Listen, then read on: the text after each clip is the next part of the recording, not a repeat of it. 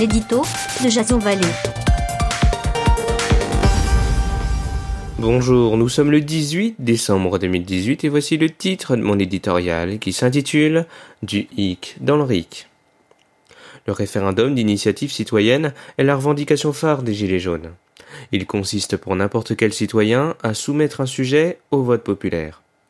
Une émanation de la démocratie participative, opposition directe à notre représentation de députés et sénateurs.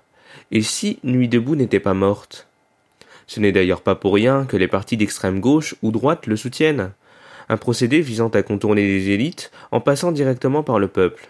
Mais la France, traînant comme un boulet les 35 heures et son code du travail obsolète, a-t-elle vraiment les moyens d'aller voter tous les quatre matins? On voit déjà le clivage qui ronge la société française sur des sujets tels que la GPA, le mariage homosexuel, la peine de mort ou l'impôt sur la fortune. Le risque d'accentuer les tensions sociétales est non négligeable. À noter qu'en Suisse, les mesures sociales portant sur l'augmentation du SMIC à 3000 euros, la suppression de la redevance plus élevée d'Europe et la sixième semaine de vacances ont toutes été rejetées. Comme quoi, lorsque le peuple s'exprime, il peut se rendre compte que dans l'actuel contexte de mondialisation, il faut arrêter de se regarder le nombril, car leurs voisins, eux, ne les attendront pas.